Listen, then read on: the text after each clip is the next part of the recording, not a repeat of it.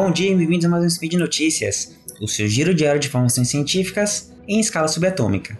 Meu nome é Gabriel Lima e hoje no dia 7 elétrica no calendário Decatrian, ou se você preferir, dia 30 de abril de 2022 do calendário gregoriano, falaremos de medicina.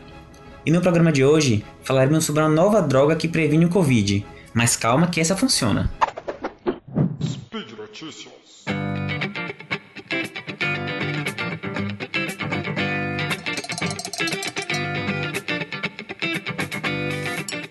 Bom, pessoal, diversas drogas vêm sendo testadas para a Covid-19. Tá? A gente está vendo acompanhando aí desde o início da, da pandemia que diversas drogas, sejam elas drogas já conhecidas ou com efeito antiviral já conhecido, vêm sendo testadas. E cada vez mais vamos nos aproximando de medicamentos com efetividade, com eficácia, melhor dizendo, é, mais bem comprovada tá? E esse é, é medicamento que eu vou falar agora foi de um artigo que saiu recentemente no New England, que é um, é um jornal bem grande de medicina, e é proposta uma nova droga para prevenção do Covid-19. A droga de aplicação intramuscular é o Tixagevimab Siljavimab. É uma combinação de dois imunobiológicos. Sempre que você vê acabando com imab na medicina, significa que é um imunobiológico. Ele foi produzido através de anticorpos isolados de linfócitos B de pacientes infectados com Covid-19. Essa terapia imunobiológica geralmente ela é muito direcionada a um anticorpo, a um clone de proteína, então ela é bem específica, geralmente cara, porém com bons resultados é, na eficácia, tá?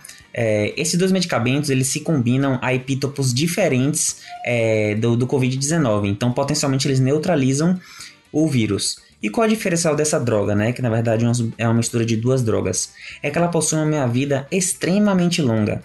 É, em estudos de fase 1, a administração da substância intramuscular se manteve em níveis séricos três vezes mais alta do que aquelas comparadas ao do plasma de convalescentes da Covid-19 após nove meses, criando a hipótese que ela possui uma resposta imune talvez mais forte ou pelo menos mais eficaz do que a própria infecção. Por conta dessas características, foi hipotetizado que essa combinação de medicamentos poderia ser usada na prevenção da Covid-19, tá? Então a gente, esse medicamento ele tem um pouquinho de, um, um, viés um pouco diferente, porque ele não é no tratamento, ele usa na prevenção, é, neutralizando o vírus. É, o artigo mostra que ele se acumula nas mucosas nasais, então ele realmente evita a progressão do vírus é, para infecção e caso ocorra infecção seja em menor intensidade. E como é que foi feito o estudo? Tá? É muito importante, a gente sempre que analisa um artigo, olhar a qualidade do estudo, olhar o desenho.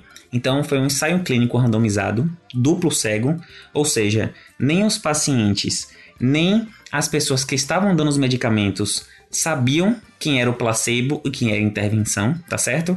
Então, um grupo recebeu uma, injeção intramuscular com a droga e o outro grupo recebeu uma injeção de soro fisiológico, né? Porque o placebo tem que ser semelhante. Então foi, foi duplo cego, multicêntrico, ou seja, você consegue é, excluir diversos vieses que podem ocorrer por conta de um serviço ou outro. Então foram diversos centros em diversos países é, que fizeram é, esse estudo. E o estudo, é, o, o centro dele foi avaliar a segurança e eficácia da combinação de drogas, que por um nome bem grande, vamos chamar pelas letras iniciais, tá? Então vamos chamar de AZD. Então, é, a ideia foi avaliar a segurança e eficácia das, do AZD na prevenção de Covid. O estudo tem uma premissa simples: comparar a eficácia da droga em prevenir a Covid-19 em dois grupos de pacientes. Os pacientes do grupo de risco na exposição. É, então, o que é grupo de risco na exposição? São qualquer tipo de paciente que mora em locais é, muito adensados, é, que sejam é, médicos, profissionais de saúde. Então, esse é um grupo. E outro grupo é aquele que tenha risco aumentado de resposta inadequada à vacina. Essa resposta inadequada é o que a gente conhece é, como grupo de risco.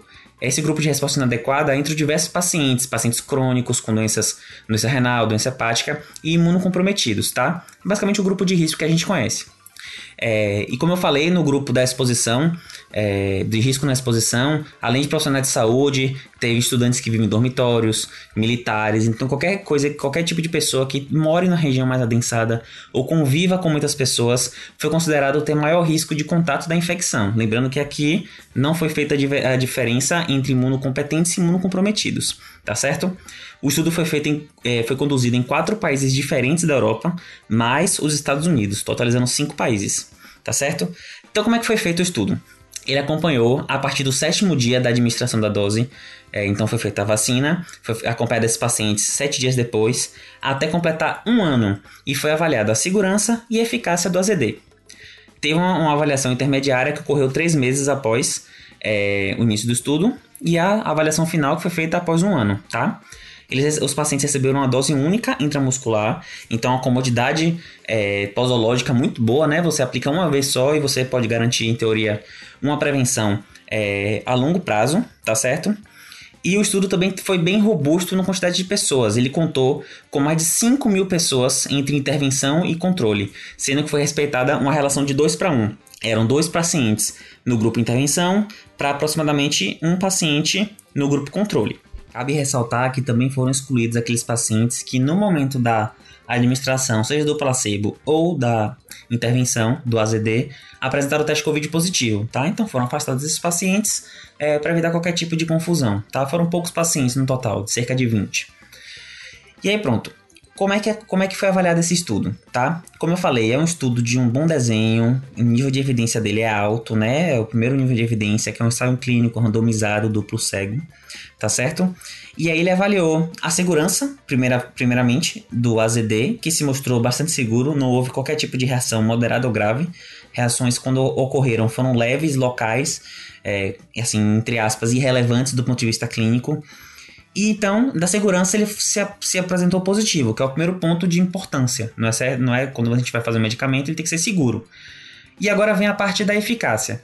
Então, eles compararam a incidência de Covid e a intensidade de Covid entre os dois grupos.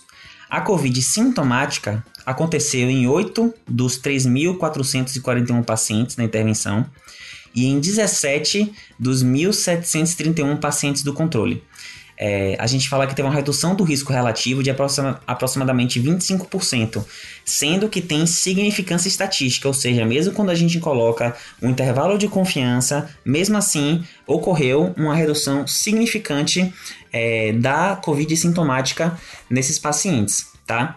E além disso, que já seria um resultado é, positivo, é, na, na, avaliação de é, Covid severa e óbitos, foram relatados cinco casos de Covid severa no grupo controle e dois óbitos associados à Covid severa. Também no grupo controle não ocorreram episódios de Covid severa nem óbitos no grupo intervenção. Tá certo? Então, assim, é, os estudos são bem promissores, tá? Eles podem representar uma nova barreira aí da progressão da doença na sociedade, juntamente com então a gente não exclui, né? Juntamente com o distanciamento social, juntamente com o uso de máscaras, principalmente em ambientes fechados, juntamente com a vacinação, que a gente sabe que é importante, a gente pode estar ganhando mais uma ferramenta é, no combate da Covid.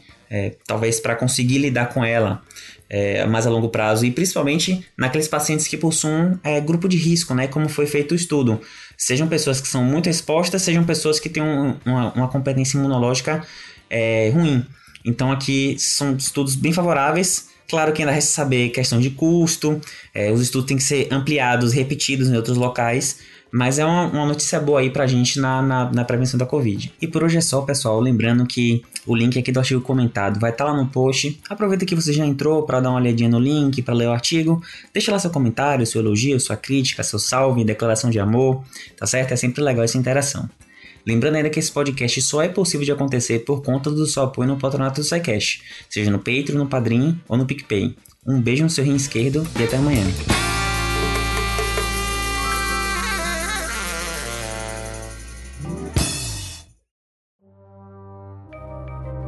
Este programa foi produzido por Mentes Deviantes. deviante.com.br